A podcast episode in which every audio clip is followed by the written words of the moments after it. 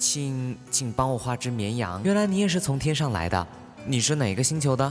所有的鸡长得都很像，所有的人长得也都很像。如果你驯养了我，我的生命就会充满阳光。也许世界上有五千朵和你一模一样的花，但是只有你是我独一无二的玫瑰。时间会缓和所有的悲伤，当你的悲伤被安抚以后，你就会因为认识过我而感到满足。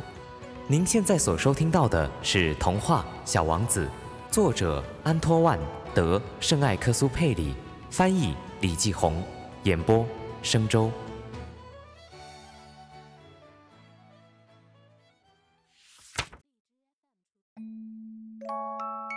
我每天都对小王子的星球、他的离开以及他的旅程有新的了解。这些信息是他在交谈中不经意间透露出来的。就这样，在遇到他的第三天，我听说了猴面包树的危害。这次又得感谢那只绵羊，因为小王子突然忧心忡忡地问我：“绵羊真的能把矮小的灌木吃掉吗？”“是的，是真的。”好啊，我真高兴。我不明白绵羊能把矮小的灌木吃掉有什么重要的，但小王子又问：“那么它也能把猴面包树吃掉喽？”我跟小王子说：“猴面包树不是矮小的灌木，而是像教堂那么大的乔木。就算它带上整群大象，恐怕也吃不掉一棵猴面包树。”带上整群大象这个说法让小王子哈哈大笑。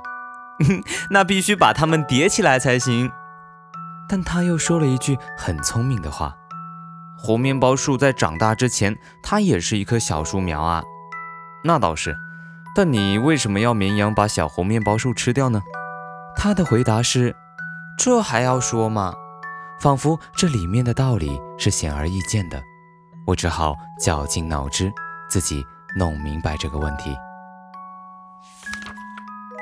原来和所有的星球相同，小王子的星球上有好植物和坏植物，所以那里就有好植物的好种子和坏植物的坏种子。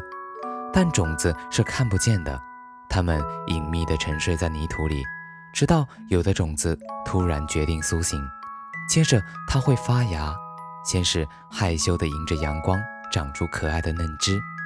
如果这是萝卜或者玫瑰的嫩芽，你可以任它生长；但如果是坏植物，那么你认出来之后要马上把它拔掉。小王子的星球上有些可怕的种子，那就是猴面包树的种子。它们入侵了那个星球的土地。假如发现的太晚，你就再也不能将猴面包树拔掉。它会覆盖整个星球，它会长出许多树根。如果星球太小，而猴面包树又太多的话，星球最后将会被撑爆。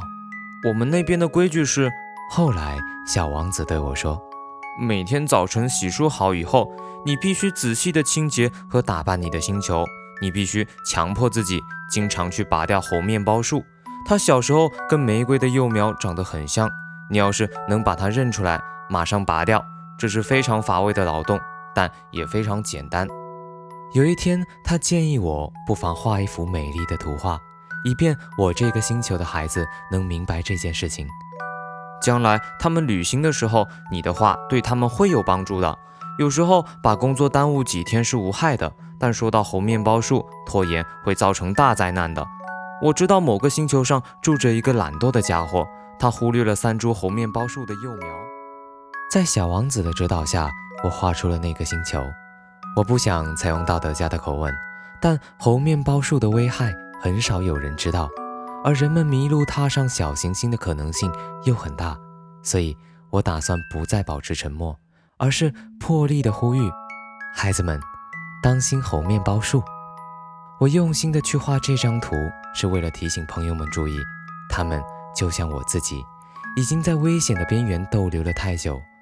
我花心思给大家上这一课。还是很值得的。你也许会问，这本书里其他图画为什么不像这幅猴面包树的图画这么漂亮呢？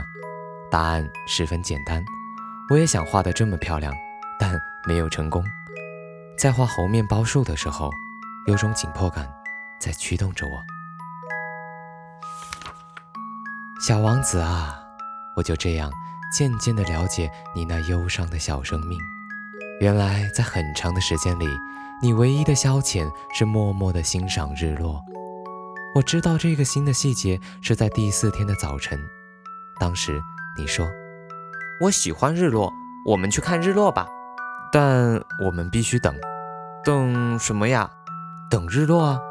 起初你显得很吃惊，接着忘情地笑了起来，然后你说：“我以为我还在自己的星球上呢。”确实如此，大家都知道，如果美国是中午，那么法国就是黄昏。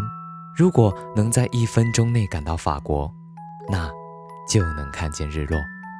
可惜法国太远了，但你的星球很小，你只要把椅子搬动几步就可以了。你随时都能看见黄昏的景色。你说，有一天我看了四十四次日落。过了片刻，你又说。你知道吗？人在难过的时候就会爱上日落。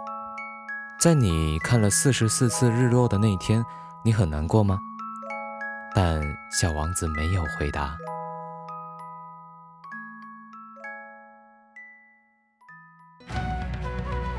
您刚才所收听到的是德国童话《小王子》，演播：生周，感谢收听。